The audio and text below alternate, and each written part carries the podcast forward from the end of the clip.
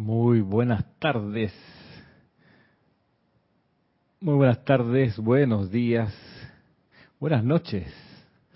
Buenas noches para todos ustedes que están del otro lado del Atlántico. Para María Luisa, desde Europa, que nos contacta. También María Cristina Esteves, que también está en Europa. En este caso, María Cristina está en Madrid. Saludo hasta donde tú estás. Maricruz también, pero desde Salamanca, en España. María Luisa desde Heidelberg, como les decía, bendiciones para ti también. Para saludos para Juana Isabel, tanto tiempo Juana Isabel. Eh, Miguel Ángel Álvarez, ¿qué tal Miguel Ángel? Me parece que te contesté el correo que me enviaste en estos días. Eh, me avisa si te llegó la respuesta, Miguel Ángel. Aprovecho y saludo a Naila Escolero. Naila, también te contesté, pero te contesté recién hace unos minutos lo que me pedías por correo, Naila. Franco Amarilla, ¿qué tal Franco? Todavía no tengo el, honor de conocer Paraguay, pero llegará el día, yo creo. Irma Castillo, tampoco he conocido Venezuela físicamente. Así que te envío desde ya un abrazo anticipado. A Caridad desde Miami. ¿Qué tal, Caridad? Vanessa Estrada, ¿cómo estás, Vanessa? Hasta el, iba a decir el frío Chillán, pero por las condiciones climáticas es como el tibio Chillán, pareciera, ¿no? Como que no, no termina de entrar el invierno, o me equivoco.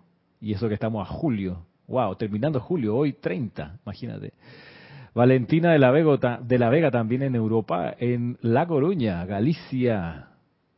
Emilio Narciso, ¿qué tal? Y Emilio y María Virginia Pineda, desde Caracas. Paola Farías está en Cancún, México, corazoncito amarillo, estrella amarilla y arco iris. Nos manda Paola. Noelia Méndez, saludos hasta ti donde tú estás, allá en Uruguay. Emily Chamorro, también en Europa, en España. Santiago de la Ribera, Murcia. Santiago de la Ribera. Hay un montón de ciudades con el nombre Santiago. Tiempo atrás me escribió una persona para apuntarse en un taller o en un seminario y le pregunto, ¿y tú de dónde me escribes? Y me contesta, de Santiago. Ok. ¿De cuál de todos los 25 Santiago que hay, no?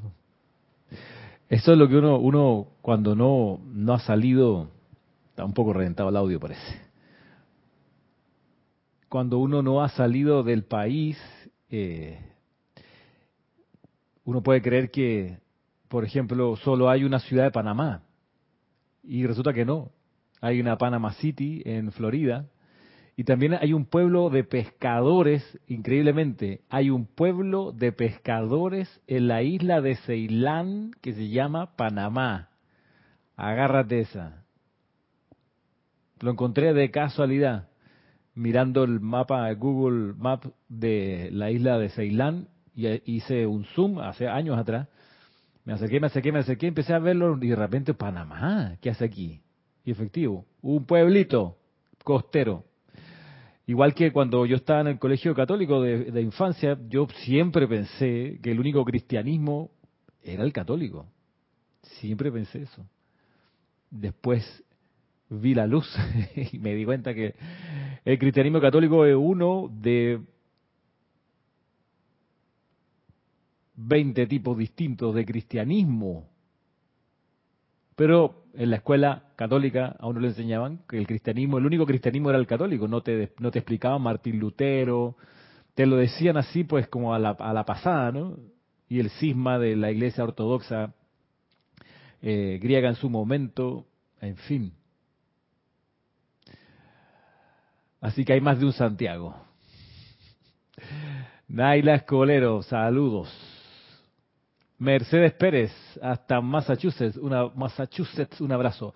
Jazmín Castro Aviña, muy buenas tardes, bendiciones desde México. Igualmente. Flor Narciso, Narciso, hasta Puerto Rico. Sandra Pérez, hasta Bogotá, un abrazo. Sandra Dídimo, aquí reportando, dice, sintonía desde el patio en Panamá. Denia Bravo, hola Denia.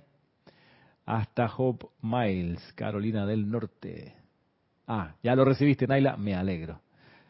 María de la Peña dice, buenas noches, bendiciones de Gran Canaria, bendiciones para ti también. Miguel Ángel Álvarez dice, sí lo recibí. Ah, qué bueno. Ya sabes, esa invocación se puede hacer tantas veces como sientas que hay que hacerla. Dios te bendice, Óscar Ocuña también, saludas, saludos desde Cusco, Perú. Vanessa Estrada dice, en verdad, no hay invierno en Chillán este año.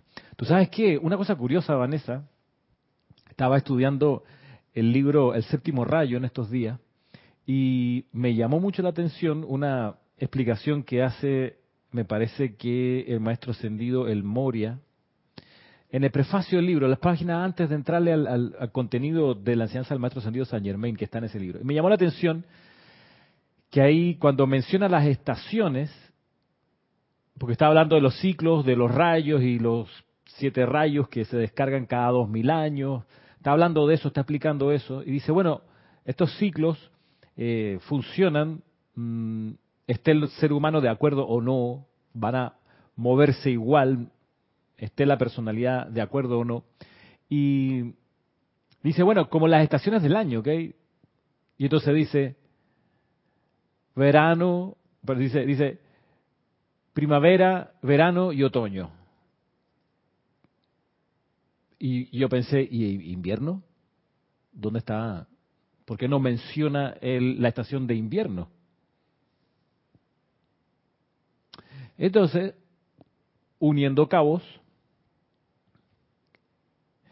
pudiera ser, ojo, pudiera ser, por favor, pudiera ser. No lo tomen a pie juntilla. Ah, lo escuché en la clase, Ramiro, es así. Digo, pudiera ser que en la edad dorada del séptimo rayo, desaparezca el invierno, ese momento en que la Tierra parece que muere. Aquí en el trópico eso no se nota, no parece, aquí siempre es verde, un poquito más seco en verano, poquito, pero siempre igual es abundantemente verde, acá donde uno vive, probablemente en Puerto Rico también. Eh, pero en los climas después del del para, después de los trópicos, después de los paralelos 23 para abajo o para arriba hacia los polos, se experimenta con mucha claridad las cuatro estaciones. Y hay una que es el invierno, y en el invierno de los países donde se experimentan las cuatro estaciones, pues España, Chile, en México, en realidad en el invierno es la muerte. Se seca, se caen las hojas de los árboles, en fin.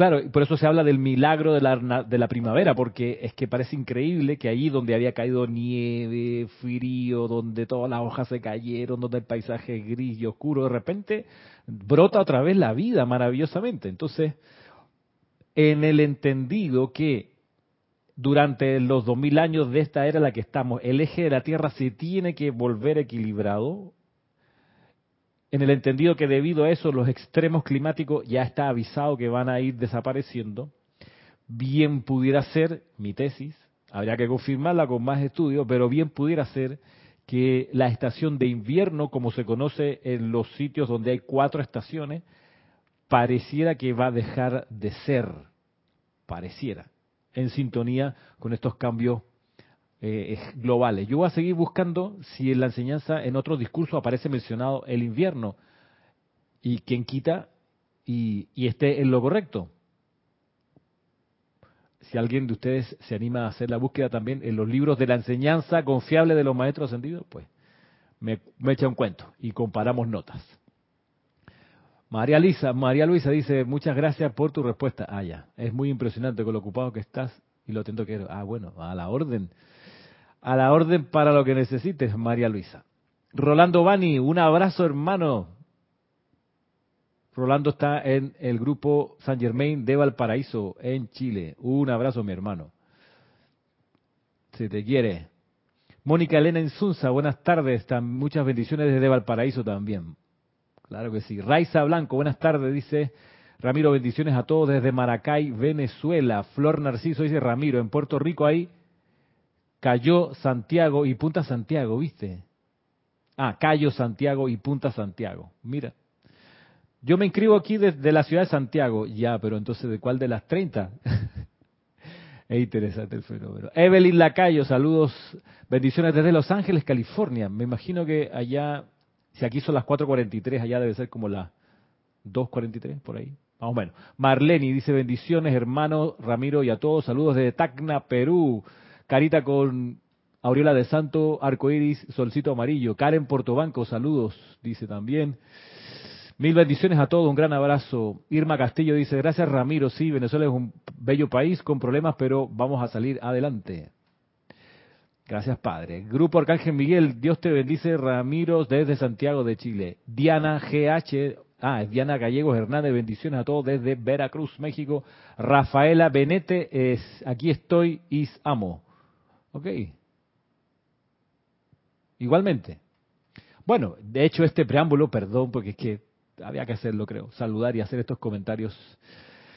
Vamos a lo que vamos, a la enseñanza de hoy. Miren que, si ustedes vieron, eh, volví a comenzar con esta presentación, voy a ponerla otra vez, de la tierra envuelta en la llama de la verdad o en la radiación de la verdad, con el centro, un punto verde también, donde está ubicado el templo de la verdad del maestro ascendido Hilarión, que está en el plano etérico sobre la isla de Creta, en Grecia. Es curioso porque está en el planetérico sobre la isla. Sabemos que las cualidades que emanan desde los desde el sol son las cualidades de verdad e iluminación y el templo de la verdad en la tierra, el templo que concentra la cualidad de la verdad que viene desde el sol está sobre el plano etérico y el templo que concentra la cualidad de iluminación, que es la otra vertida desde el sol, está en el plano físico, en un templo dentro de una montaña, cerca del lago Titicaca. Curioso, ¿no? Cómo se equilibran las cosas. Uno está en el etérico y otro está en el plano físico. Y así hay distintas eh, combinaciones de retiros que tienen esa, esa lógica. Por ejemplo, el, bueno, no me voy a meter, no me voy a meter en esa lógica. Vamos a avanzar. María Rosario, Rosario Coronado, salud y bendiciones, amado hermano desde Orlando, Florida. Buenas tardes, Ramiro, y a todos. Saludos, dice bendiciones desde Quito, Ecuador, Nancy Olivo. Bueno, vamos a lo que vamos. Perdón por la digresión. Otro día hablamos de los retiros y cómo hay combinaciones interesantes que se producen ahí. Bien, de este libro, La Ley de la Vida, vamos a conocer la biografía que está plasmada aquí del maestro ascendido Hilarión conozcamos a este maestro. Quienes no lo conozcan, pues se los presento. Quienes ya lo conocen, pues repasemos un poquito algunas consideraciones de su biografía. Hilarión, dice aquí, fue un sacerdote del Templo de la Verdad en Atlántida y con un grupo llevó la llama de la verdad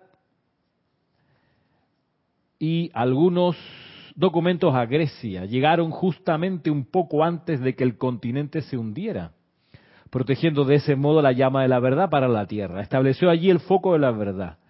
Más tarde fueron establecidos los oráculos de Delfos y los iniciados fueron dirigidos por esa llama de la verdad por cientos de años. La, gran verdad se manifestó durante ese tiempo. Luego entraron al templo algunas corrientes de vida no muy puras ni desprendidas que se dieron a otras fuerzas y fueron sobornadas. La gente tenía fe en la orden délfica desde debido al pasado, ¿no? Y de ese modo cayeron los griegos presa de las acciones erradas de los sacerdotes. Esto llegó al punto en que los maestros tuvieron que retirarse y no se pudo ya usarla más, usarla como canal para la sabiduría. Lo que se sabe acerca de esto en el mundo externo es desde esta fase de acción de la orden. Usualmente, valga decir, eh, se pone más la atención en los errores que en los aciertos. Y no es de extrañar que de la orden délfica se recuerden los errores. En lo externo, de manera humana, digamos, en los libros de historia. Pero bien, eso es, eso es muy humano, ¿no? Yo conozco una persona que siempre que yo hago algo está pendiente de lo que yo hago para ver qué error cometo. Es impresionante. Es impresionante. Eh, o sea, impresionante porque no logra ver los aciertos. Entonces, ahí donde se aplica la, enseñanza de todas maneras, aunque la persona no esté consciente, de que donde pones tu atención, ahí estás tú, y en eso te conviertes, tú pones la atención en los errores de los demás y te conviertes en un gran error. Es así, te guste o no te guste, la ley es así. Pero bueno, sigue diciendo acá el, el libro, estoy en la página 52 para los que lo tengan. Dice, fue Saulo de Tarso, el maestro ascendido Hilarión, en el templo de la Biblia y luego fue conocido como San Pablo el apóstol. Nació de padres judíos aproximadamente al comienzo de la era cristiana. Estaba bien versado en las escrituras. Digamos que Tarso era un, pueblito, una ciudad de lo que hoy es Turquía. Esa, esa zona de la, de la parte de la costa de Turquía, más Siria, el Líbano, y lo que se conoce como Tierra Santa, era, era una, un área geográfica, pero también era una zona culturalmente parecida. Es como hablar de Latinoamérica. O sea, es como una zona culturalmente similar que fue cultivada con, con similares nutrientes culturales, esa zona. Eh, porque habían sido en su momento parte de la expansión de la cultura helénica. En fin. Eh, de modo que había cierta conexión entre, por supuesto, lo que ocurría en Tarso y en la zona esta turca, lo que hoy es Turquía, con lo que pasaba más al sur en, en, la tierra de, que hoy se conoce como Tierra Santa, o, lo que se conoce como Israel y Palestina. Dice luego, Saulo de Tarso dice, nació de padre judío aproximadamente al comienzo de la era cristiana, estaba bien versado en las escrituras. Su firme creencia acerca de cómo el Mesías debía venir causó que no viera a Jesús mientras estuvo en la tierra. Poco después, ascender Jesús se le apareció mientras estaba en las cercanías de Damasco en un viaje emprendido con el propósito de encontrar a los discípulos de, en ese lugar y llevarlos como prisioneros a Jerusalén. En esa visitación, mucho de su arrogancia y orgullo fue consumido y se convenció de la maldad de la dirección que había seguido. Su vida cambió por completo y se convirtió en un seguidor devoto de las enseñanzas de Jesús. Aquí repasando la biografía del maestro ascendido Hilarión, hoy maestro ascendido Hilarión, en su momento Saulo de Tarso. Por aquí, no sé si lo traje, no, lo dejé en el auto. Ah, bueno, está ya en la mesa. Un libro de historia que estoy leyendo, de historia antigua, donde se describe también en ese libro la, la, vida de Saulo de Tarso, según lo que se registró en su, en su momento, y, y, confirma esto que está en este libro, que nacido de familia judía, se, entre, se preparó desde muy joven para ser maestro de la ley, de las escrituras, etcétera. Luego dice acá, eh, cuando en una visitación dice mucho de su arrogancia. Voy de nuevo para atrás, perdón. Poco después, ascender Jesús se le apareció mientras estaba en la cercanía de Damasco en un viaje emprendido con el propósito de encontrar a los discípulos en ese lugar y llevarlos como prisioneros a Jerusalén. En esa visitación, mucho de su arrogancia y orgullo fue consumido y se convenció de la maldad de la dirección que había seguido su vida cambió por completo y se convirtió en un seguidor devoto de las enseñanzas de Jesús. Una cosa que comprendió Saulo de Tarso muy pronto es que lo que traía Jesús era muy diferente a lo que se enseñaba en la dispensación judaica o judía o mosaica. Era muy distinto y él entendió pronto que era otra cosa. Por eso la postura de Saulo de Tarso desde el principio, desde, o por lo menos desde este cambio de, visión y de actitud, fue que estaban frente a algo nuevo y que no debía combinarse con lo anterior. De hecho, eh, tuvo cierto, eh, aparentemente, conflicto con los primeros cristianos porque muchos de esos primeros cristianos eran judíos como él, pero que querían mantener elementos del judaísmo, como por ejemplo la circuncisión. Y Saulo de Tarso decía, no es necesaria la circuncisión. ¿Por qué? Porque la enseñanza de Jesús es otra cosa, es otro libro. No tiene nada que ver con los 613 mandamientos que tenía que cumplir cualquier persona que profesaba el judaísmo, 613. Aquí él dice, no, Jesús vino a hablar de una sola cosa importante que es el amor divino. En fin. Luego dice el libro acá, después de esto quedó ciego durante cerca de tres años debido al karma. No solo el suyo propio, sino el karma masivo de la falta de percepción, por lo cual se convirtió en un foco en ese momento de cambio de los ciclos, la transferencia del quinto rayo al sexto, dice aquí el libro, la ley de la vida, estoy leyendo. Después de un tiempo se unió a la colonia de la Madre María y los discípulos. Sufrió mucho remordimiento por no haber visto a Jesús mientras estuvo encarnado y por sus acciones contra algunos seguidores de Jesús. Había recibido una comisión del Maestro Jesús para que predicara sus enseñanzas en medio de las naciones de la tierra en ese momento las naciones de la tierra eran sobre todo las colonias eh, romanas en el Mediterráneo que hablaban griego y Saulo eh, hablaba griego, arameo y, hebreo. Así que era una persona culta, educada, eh, que podía hacer la, traducción de la enseñanza y llevarla a distintos lugares. Probablemente también aprendió latín más adelante. Mm, vuelvo a la lectura. Dice, Estuvo retirado en Arabia durante cerca de tres años antes de comenzar a llevar a cabo su nueva misión. Fue mayormente debido a Saulo que la primera misión distintiva se envió a los gentiles. Se ha dicho que después del segundo, del segundo arresto y juicio fue martirizado, lo cual ocurrió no más allá del año 65 después de Cristo. Se ha dicho que fue Yámblico, nacido en una ilustre familia, en Colele, Siria estudió en Roma, en esta segunda encarnación o esta posterior encarnación, y luego enseñó en Siria. Proclus menciona su trabajo sobre la filosofía pitagórica. Por último, Hilarión nació en Tabata, cerca de Gaza, Palestina, aproximadamente entre el 290 y 372 después de Cristo. Fecha esta obtenida en una enciclopedia, dice aquí el libro. Fue educado en Alejandría y conocido como el supuesto fundador del monacato en Palestina. Muy, muy, importante el monacato cristiano que efectivamente, según los libros de historia, nace para este periodo, en el siglo segundo y tercero, tercero y cuarto de la era cristiana. Vivió como un ermitaño, dice aquí, en el desierto y después de 20 años tuvo un gran número de discípulos e iniciados bajo su dirección personal. Partió de este plano terrenal en un lugar entre rocas casi inaccesible y evidentemente ascendió a su liberación eterna. Fue bien conocido por su poder de sanación, fue conmemorado por la iglesia romana el 21 de octubre. Hilarión es ahora Chohan del quinto rayo, el rayo de los científicos, su, su cabello es dorado y sus ojos son azules. Con la música del himno Onward, Christian Soldiers podemos sintonizarnos con él.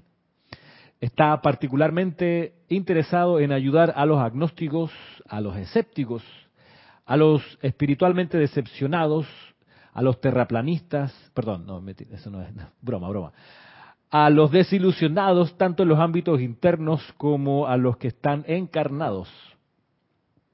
Cuenta con un gran poder de persuasión y es muy exitoso en inculcar nuevamente la fe en Dios dentro de ellos.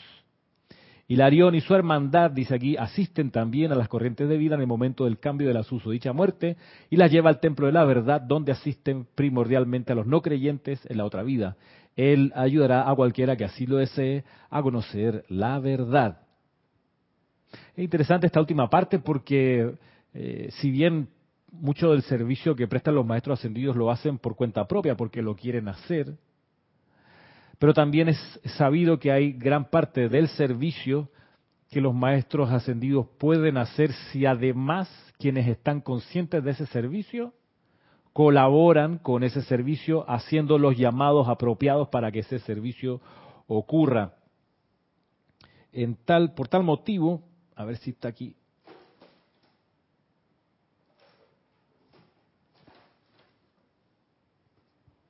No, no importa. Por tal motivo, hay algunas, las iba a leer, pensé que estaba aquí el libro. hay, hay invocaciones, hay una invocación en particular que está dirigida a este, este servicio especial que da el maestro Sendido Hilarión, que es en ayuda de quienes desencarnaron sin creencia o fe en la vida del más allá.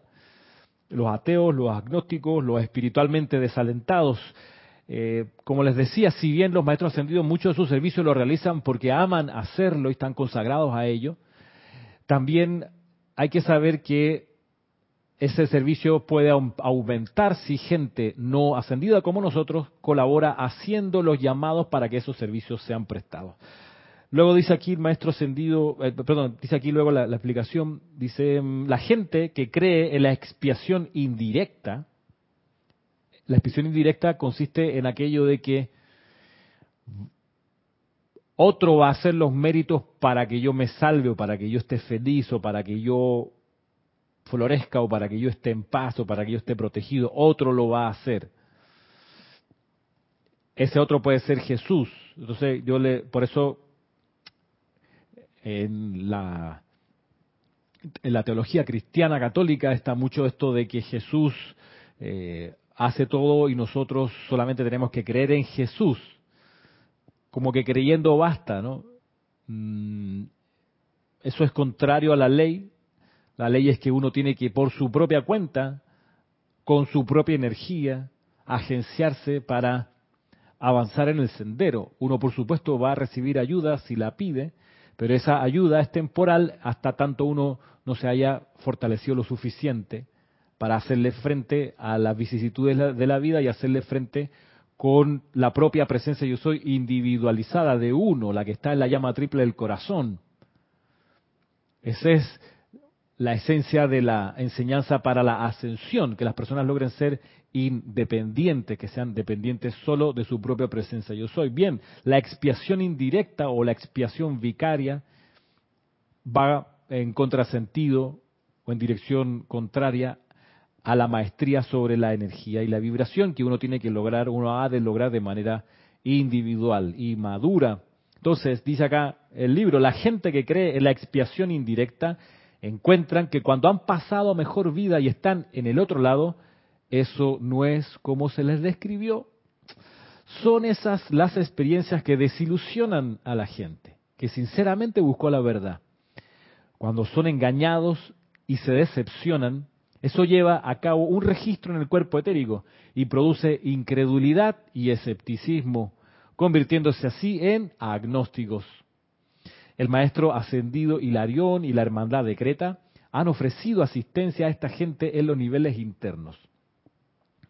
Otro de sus servicios consiste en consagrar la corriente de vida de los siete rayos que tienen una vocación. Hilarión, el maestro ascendido, Chohan del quinto rayo, disfruta trabajar especialmente en la investigación de la profesión médica. La sanación es una de sus principales actividades. Bien, así esta presentación somera de la, algunas experiencias en encarnaciones pasadas del maestro ascendido Hilarión. Vamos ahora a contemplar la descripción que el mismo maestro ascendido hace de sí. Mientras hago esto, saludo a Leonardo Miranda desde Montevideo, Uruguay. Saludos, Leonardo. Mil bendiciones para ti. Para Yariela Vega, saludos, dice, abrazos de, abrazos de luz desde Panamá. Mm, no sé qué es un, muñequito con un corazón en la espalda, un corazón azul, corazón amarillo, corazón rosado. Saludos. Y saludo también, gracias por reportar sintonía Grupo Pablo, el veneciano de Chile. Infinitas bendiciones, Ramiro. Igualmente también para Maritza Santa María desde Arraiján, aquí en Ato Montaña. Bien, conozcamos qué dice el maestro ascendido Hilarión de sí mismo. Compilado aquí, Chela, busca a tu gurú en la página 185, dice el maestro ascendido Hilarión, no soy un maestro fácil, entre comillas. Qué bien, ¿eh? qué cosa más franca, más honesta. No soy un maestro fácil. Para comenzar, así se presenta. Como buenos días, mi nombre es Hilarión, no soy un maestro fácil, mucho gusto. Como que va, va al grano de una vez, para que no haya que no haya ninguna ilusión. Muy maestro del quinto rayo, muy maestro de la llama de la verdad. Chohan, director del quinto rayo, valga decir que del quinto rayo también fue director el maestro ascendido señor Ling y la maestra ascendida Lady Meta y por supuesto antes la maestra ascendida hoy, Palas Atenea. Palas Atenea. Saludos a Edra Marisol Garrido Grullón. Saludos a todos, manitos en, posición de oración. Bendiciones a todos. Y Elizabeth Linares dice, bendiciones Ramiro, saludos desde Estelí, Nicaragua. Bien, el maestro ascendido Hilarión se presenta así. Mucho gusto, no soy un maestro fácil. Qué buenísima presentación, me encanta. Dice, pero al igual que un gran médico, puedo hacer el diagnóstico de cualquier corriente de vida, sus fortalezas y debilidades. Usualmente las personas quieren escuchar que les celebren las fortalezas. Pero parte del crecer es reconocer las debilidades. Es lo que decía yo al principio. Si de la historia del oráculo de Delfos tuviésemos las dos versiones de manera oficial, enfática, promulgada, etcétera, de los aciertos y los desaciertos, sería el equilibrio y estaríamos mejor. Bien, dice el maestro ascendido Hilarión, y al igual que un médico, espero que mis esfuerzos para rebalancear al individuo cuenten con una cooperación total. Si bien evito entrometerme, no obstante puedo aconsejar y dar asistencia para ayudar a la corriente de vida personal del individuo que escoge llamarme, siempre y cuando el deseo sea fervoroso y sincero. ¿Mm? Importante, para acercarse al maestro ascendido Hilarión, se necesita ser fervoroso. Mm, es un requisito. Digamos que lo opuesto a fervoroso es la tibieza, la frialdad, pecho frío, la apatía. Aquí está apelando a nuestro mundo emocional. Dice, porque de alguna manera, podemos, pongámoslo, tratemos, tratemos de entenderlo, de comprender al maestro. Si la persona no viene donde él o no va hacia él con fervor y sinceridad, como que de alguna manera las indicaciones que él le pudiera dar mm, no van a ser absorbidas. Entonces, digamos que prefiere él atender a la corriente de vida que van realmente a tomar nota y a realizar lo que este maestro ascendido le tiene, le pudiera diagnosticar y ofrecer como solución. Dice aquí, mi radiación de por sí será una asistencia tremenda para despertar sus poderes de discernimiento interno y confío que progresaremos juntos. Voy a leerlo otra vez, desde el principio. El maestro ascendido Hilarión como gurú se presenta. No soy un maestro fácil, pero al igual que un gran médico puedo hacer el diagnóstico de cualquier corriente de vida, sus fortalezas y debilidades. Y al igual que un médico, espero que mis esfuerzos para rebalancear al individuo cuenten con una cooperación total. Si bien evito entrometerme, no obstante, puedo aconsejar y dar asistencia para ayudar a la corriente de vida personal del individuo que escoge llamarme, siempre y cuando el deseo sea fervoroso y sincero. Mi radiación de por sí será una asistencia tremenda para despertar sus poderes de discernimiento interno y confío en que progresaremos juntos. Le doy las gracias por su atención y no me queda más por decir que aunque pueda que me encuentren algo severo, no obstante, en medio de dicha severidad encontrarán ustedes a un amigo amable y dedicado, Maestro Ascendido Hilarión. Tenemos entonces ya una descripción en sus propias palabras de su conciencia. Qué interesante, ¿no?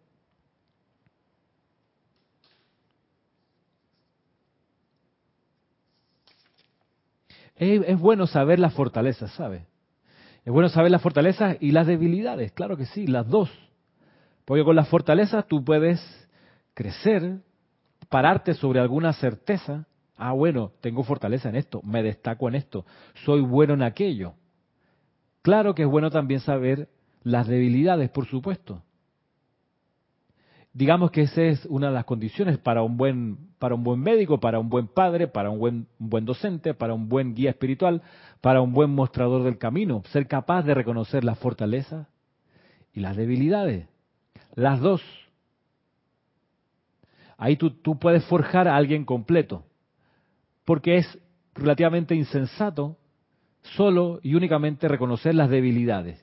Y aquí te equivocaste. Y este fue tu error. Otra vez metiste la pata. Mira cómo reaccionaste de mal aquella vez. Mira cómo volviste a cometer el mismo error. Tú sabes que eso se vuelve insufrible. Eso lo podemos comprobar en cualquier relación de amistad, en cualquier relación de pareja. Si siempre es el ceño fruncido, si siempre es el gruñido, si todo a esa persona le arde, le molesta de ti o de la otra persona, esa, esa persona a la que le arde, esa persona tiene un serio problema. ¿Por qué? ¿Cuál? El problema que solo ve la debilidad, el defecto, la oscuridad, no está pendiente de la luz, de la fortaleza.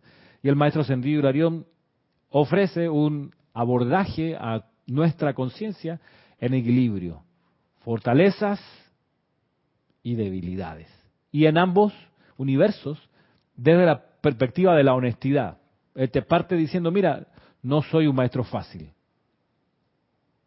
Y lo de que, puede parecer más bajo, dice, puede que parezca un poco severo, es en, es en gran medida por la radiación que este maestro maneja.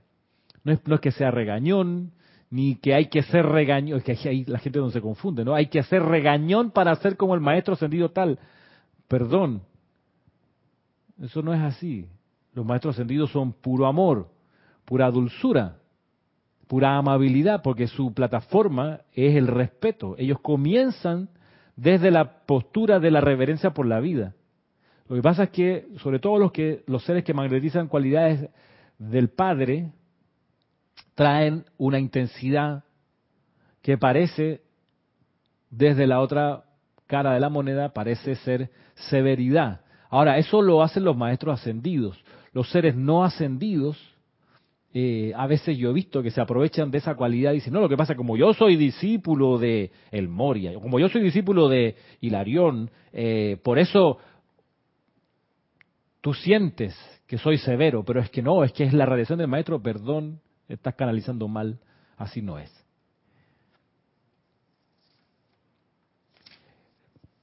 Doy vuelta a la página. Estoy en la página 186 186. Aquí el maestro ascendido Hilarión devela otra cualidad y otras dimensiones de su conciencia que nos pueden dar una pintura un poco más completa de su ser. Dice aquí, vengo a ustedes trayendo la radiación de la gloriosa llama de la verdad, la cual es mi privilegio acelerar. El quinto rayo, al igual que el cuarto, no es una de las avenidas más populares de la verdad, ya que el individuo promedio no tiene mucho interés en encarar, en el hecho de que es inferior al concepto popular que él mantiene para sí, popular para él, mejor dicho. Aquellos que desean servir conmigo y con los otros seres de este rayo deben despojarse de las fragilidades del ser humano y comparecer ante el trono de la gloriosa diosa de la verdad, Palas Atenea. ¿Cuántos de ustedes desean hacer justamente eso?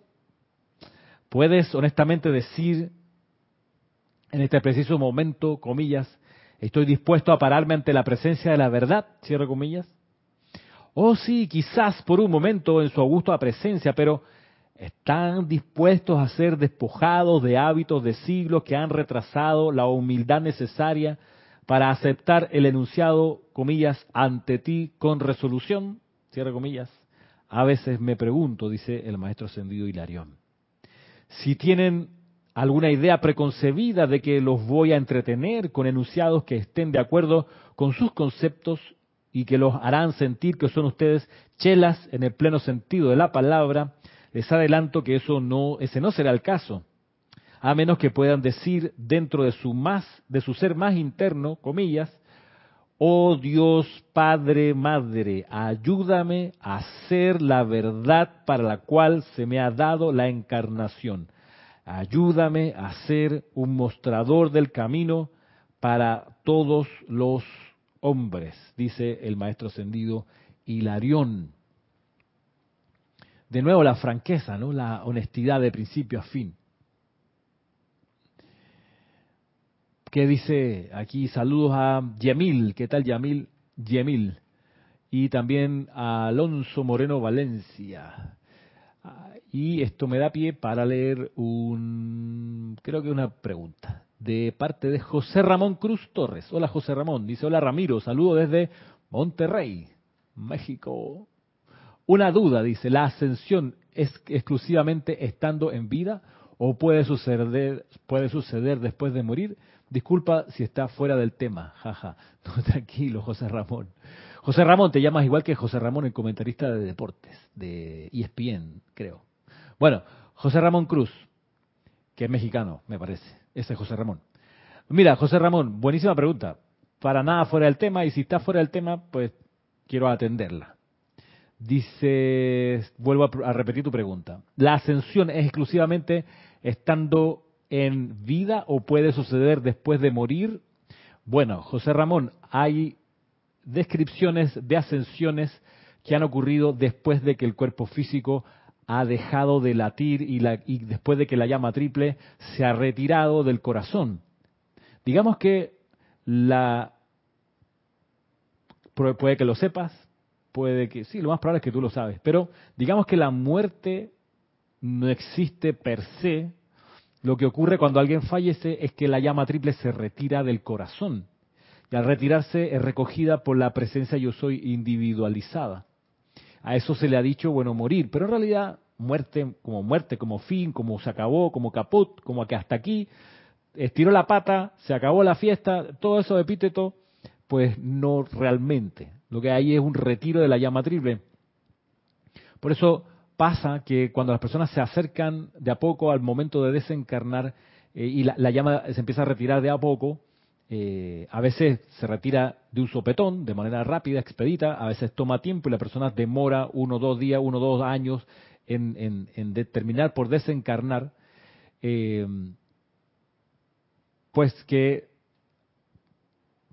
es posible que logre su ascensión luego de desencarnar. Hay registros de eso. En el libro eh, La Mágica Presencia puedes encontrar, La Mágica Presencia, valga decir, es un libro escrito por Guy Ballard acerca de las experiencias que él tuvo con el maestro ascendido Saint Germain y un grupo de otros individuos que le ayudaron al impulso inicial de la actividad Yo Soy en Estados Unidos en los años 30.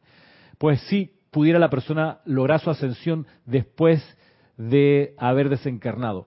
La ley anterior, lo que era la norma, que no admitía excepciones era que la ascensión solo se lograba durante la encarnación y no en los planos internos. Pero de a poco ha ido ocurriendo, y por ahí están los discursos que, que lo comentan y que lo informan, ha, ocurrido, ha ido ocurriendo que se han dado dispensaciones y se ha abierto la posibilidad de manera masiva de que la persona logre su ascensión cuando ya desencarnó, cuando ya está en los planos internos.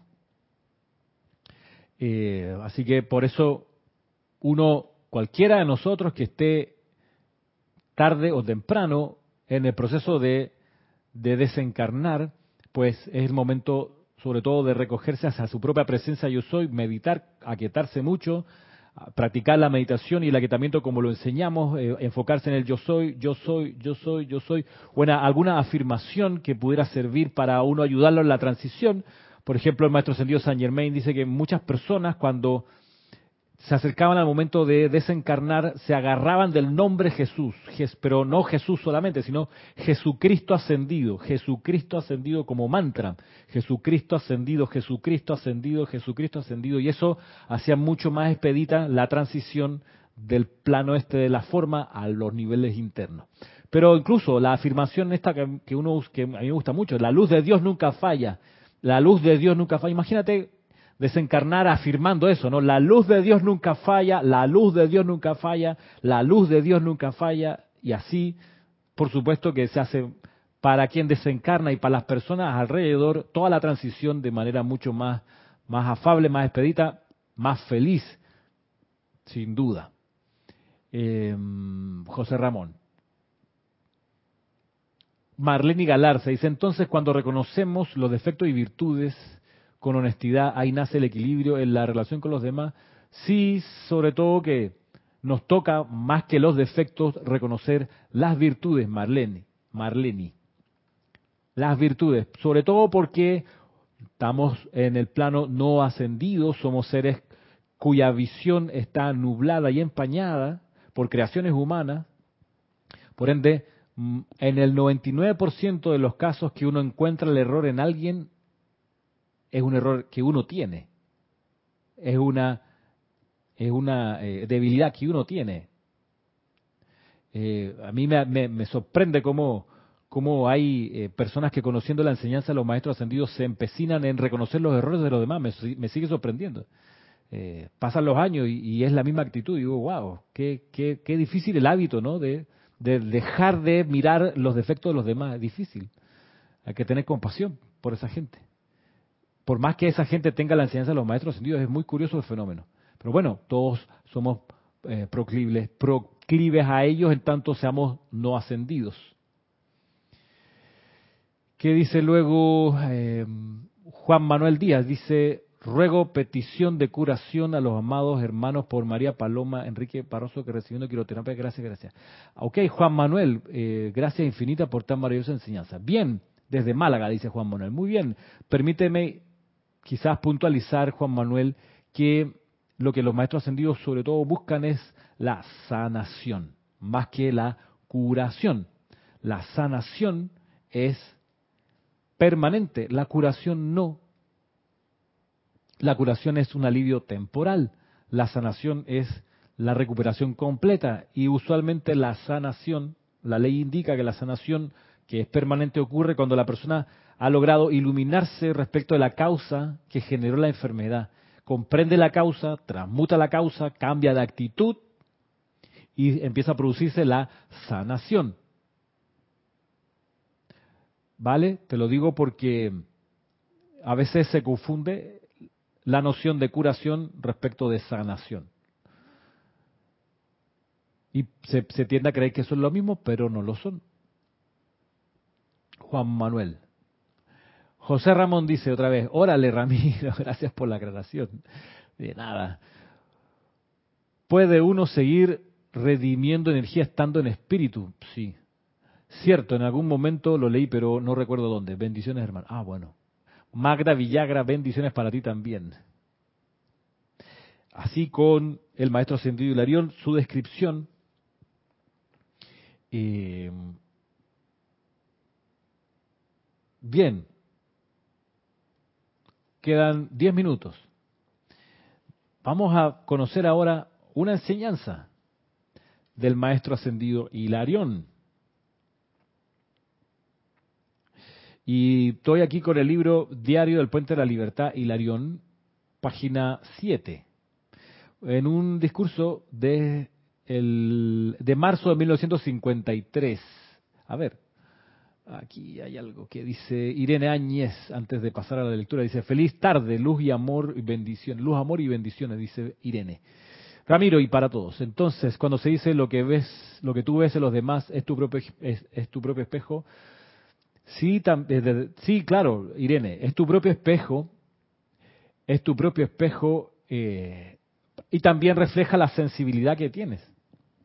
Por algo se estudian profesiones, por algo las personas se especializan para tener la conciencia, la sensibilidad para reconocer ese espacio en el universo, con los defectos y las fortalezas de ese espacio del universo.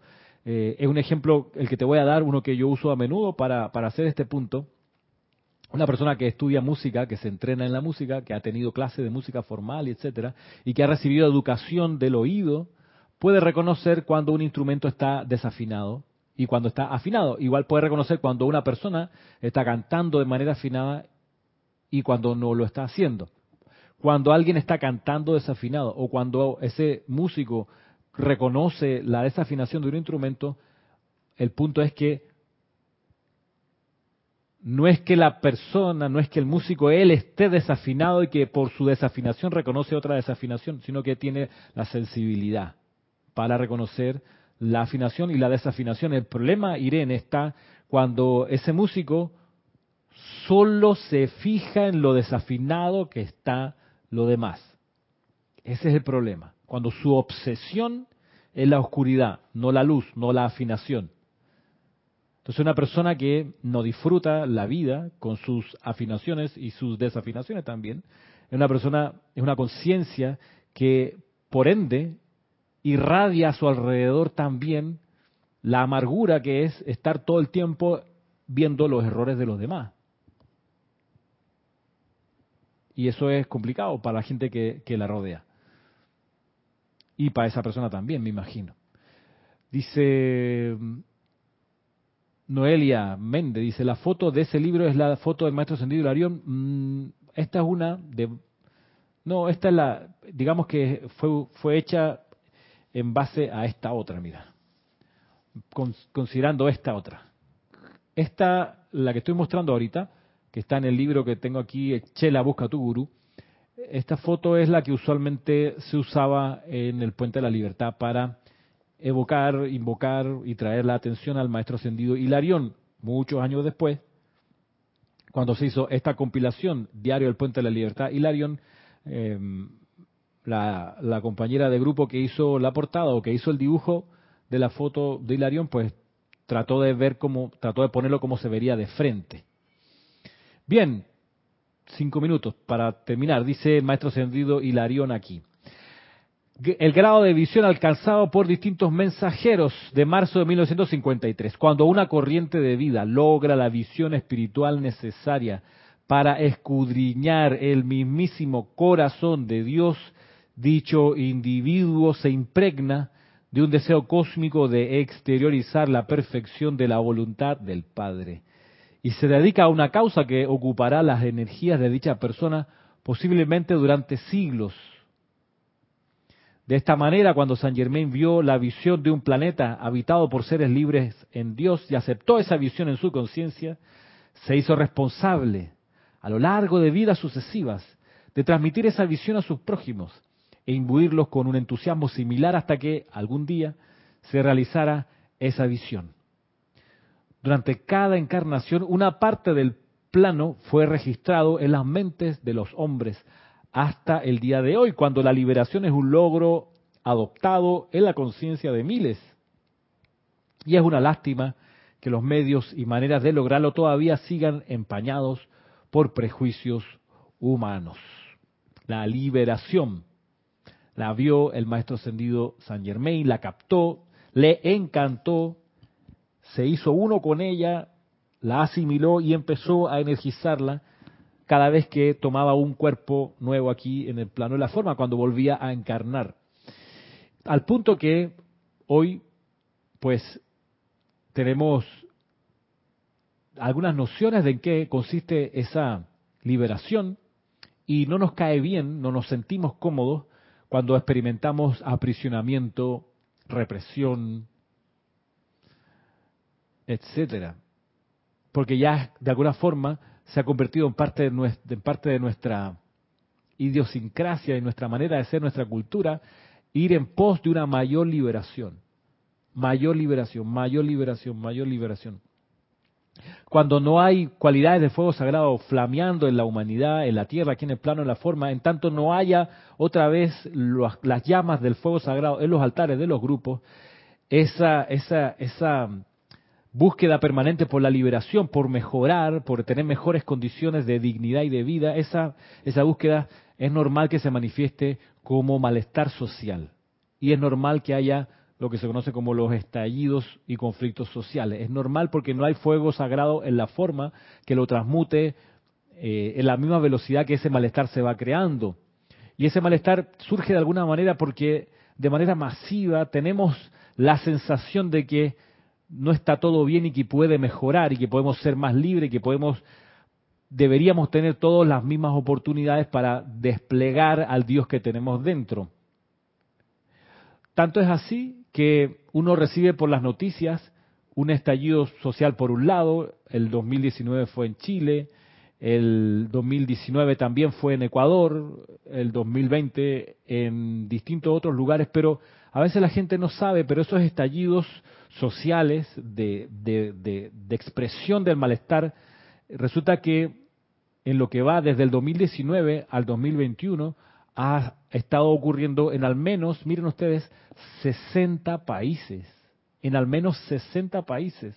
Lo que pasa es que no siempre son titulares y no siempre los medios de comunicación informan donde ocurren esos estallidos sociales porque pareciera que no les convendriese a la agenda que tienen los medios de comunicación en muchos lugares. Por ejemplo, se le da mucho, mucho bombo y platillo a cualquier animadversión o malestar que pueda surgir en Cuba, en Venezuela, en Nicaragua, pero no se insufla tanta eh, importancia mediática, por ejemplo, a lo que ocurre en Francia, en Holanda, en el Líbano, en Israel, etcétera, en la India, en vaya, en distintos países, en Polonia, eh, en fin, ¿por qué? Porque bueno, pareciera que hubiesen algunas agendas que muestran unos estallidos y otros no. Lo que sí es que si uno busca un poco y estudia un poco los centros de investigación social, se dará cuenta que existen esos registros y que más o menos hay toda esa cantidad de, de estallidos y de explosiones colectivas de malestar. ¿Cómo se pudieran transmutar y resolver y evitar mayores pérdidas de todo tipo? Bueno, con la descarga aquí en el plano de la forma de cualidades del fuego sagrado. Para eso tenemos el servicio de transmisión de la llama que realizamos una vez al mes, sintonizados todos por la señal en vivo de YouTube.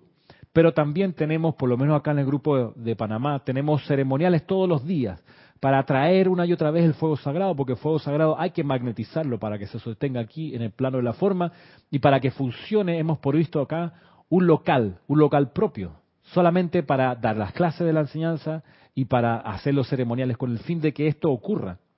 Y para todavía profundizar un poco más, les recuerdo, les adelanto, les comento que de aquí a un mes, más o menos, todavía no tenemos la fecha así ya eh, fija, pero de aquí más o menos a un mes vamos a tener el seminario que hemos prometido desde hace marzo, creo, abril de este año, un seminario dedicado a la comprensión de en qué consiste la enseñanza acerca del sacerdocio del fuego sagrado, eh, que lo enseña sobre todo y en particular el maestro ascendido San Germain, el arcángel Zadkiel, el señor Zaratustra y distintos maestros ascendidos. Eh, y ese, ese seminario, que es por supuesto público, se transmitirá en vivo en su momento, va a ocurrir más o menos de aquí a un mes. Se avisará eh, oportunamente. Y para todos ustedes que están inscritos a Amantes de la Enseñanza, que es esta eh, publicación diaria o a través de Amantes de la Enseñanza le llega a los que están suscritos todos los días un extracto de la enseñanza de los maestros ascendidos.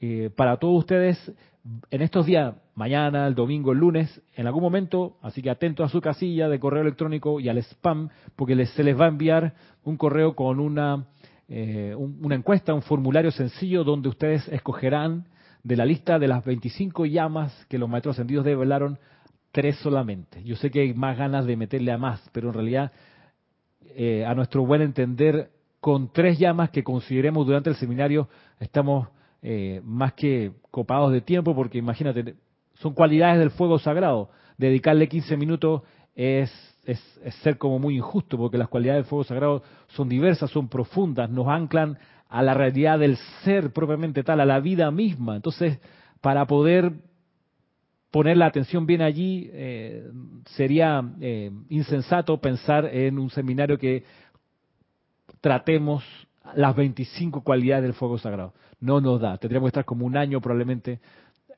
porque no es cosa de hablar de las llamas, es cosa de mostrar vivencia, reflexiones que ahonden en la comprensión del fuego sagrado. Y eso, pues, probablemente no, no alcanza a cubrirse con 15 minutos de exposición. Toma más tiempo y queremos darle el honor a, a, esa, a esa majestad que tiene el fuego sagrado. Por eso, les va a llegar un correo donde se les va a invitar a hacer, digamos, su selección en el formulario, léalo hasta el final, léalo completo y después, honestamente, cuál de las 25, tres serían las que más quisieran recibir el seminario. Así que con eso, pues me despido por hoy. Ya me pasé unos minutitos después de las cinco y media hora de aquí de Panamá, cinco y media de la tarde. Será hasta el próximo viernes a las cuatro y media, a la misma hora de esta clase, en el horario en vivo, por supuesto. Puedes verla en diferido en otro momento si es que no pudiste estar a la hora en que se transmite. Me despido enviándole a cada uno mil bendiciones y invocando a la presencia de Dios yo soy en cada uno, que vierta a través de cada uno su invencible amor, su implacable amor divino, para que barra y los envuelva, y que con ese amor cada uno, cada uno y cada una logre su ascensión en esta encarnación. Muchas gracias.